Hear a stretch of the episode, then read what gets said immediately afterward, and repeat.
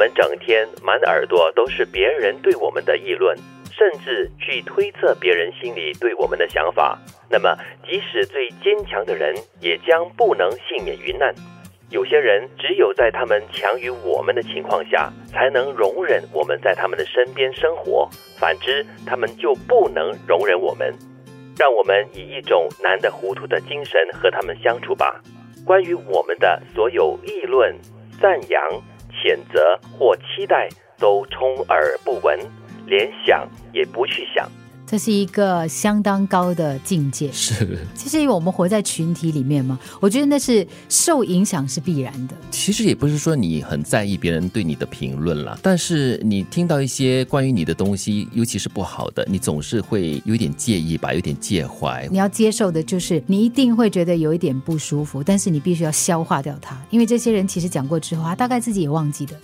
纯粹是消遣嘛，对他们来说说说而已。我我觉得消遣 OK，但是有的时候在一些团队里面，你会发现有一些人他是刻意的营造一种氛围，就是在议论当中呢，他在寻求我们讲联盟。其实我先找 A、B，然后再 C、D，然后再 E、F，然后就发现呢，在这些对话当中寻求一种共同跟共通性。对，是咯，他是这样的。啊，对对对。然后其实，在一个团队里面，他就会变成一个毒瘤。对，但是我就觉得说，我如果是那个被讨论的人，我会有一点阿 Q 啦，就说，哎，至少我值得被谈论哎，我是一个人物哎，对不对？树大招风嘛，对不对？不错嘞，你要这样子想啊，才好过一点啊。是，确实哈。但是我觉得啦，就是这些日子以来，慢慢的在学习，因为难免会议论别人的是非嘛。不过有一些身边的朋友，他们就不怎么那么做。嗯就觉得说说别人的是非并不是一件好事哈，所以慢慢的学习吧，就是少说别人的一些跟你不相关的事。如果是好事，我觉得多可以赞扬一下。因为我们很多时候不太了解，就是各自所面对的真实的状况。嗯。但是那种议论呢，很多时候它会变成一种煽动。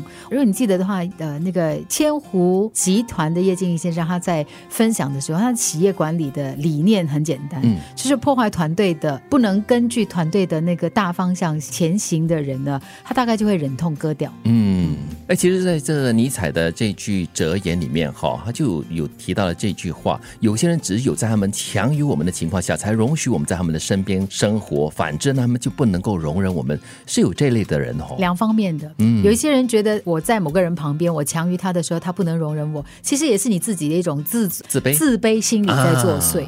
你就会觉得说，因为他怕我强于他，所以他就处处压制我。但是你要真的强于他，他是压不到你的。是也对。那这个如果是感觉自己在被别人超越的时候呢，就不能够容忍这个强于他的人的话，自己的自信也是不够哦。嗯，当然也有些人物，他们是喜欢或者是惯于依附在比他强的人的身边和周围的，因为正如我们之前也提到的嘛，可能他可以从这个身边的人也好，朋友也好，汲取他所需的一些能量。嗯，对。我觉得尼采的最后一句话是大家都可以学一学的啦，以一种难得糊涂的精神跟他们共存。然后关于我们所有的议论啊，不管是好的还是坏的，就不要去听喽。就反正你讲的是别人而不是我啊。对，特别是当你觉得没有这样的一个能力哦，来消化、来承受这些议论的时候，就真的是装作不去听。你去看一下世界上所有成功的伟人，他们都是有褒有贬的，而且很大的程度上可能是贬的居多。可是呢，他们却能够。在他们可长可短的生命当中，完成很多伟大的事业，是啊，成为我们知道的伟人。我们基本上是不能够取悦每一个人的，嗯，你不可能让每一个人都喜欢你的。想法很阿 Q，但是我觉得蛮好用的。就是通常呢，你如果听到有关于你自己的议论啊、谴责啊，反正就是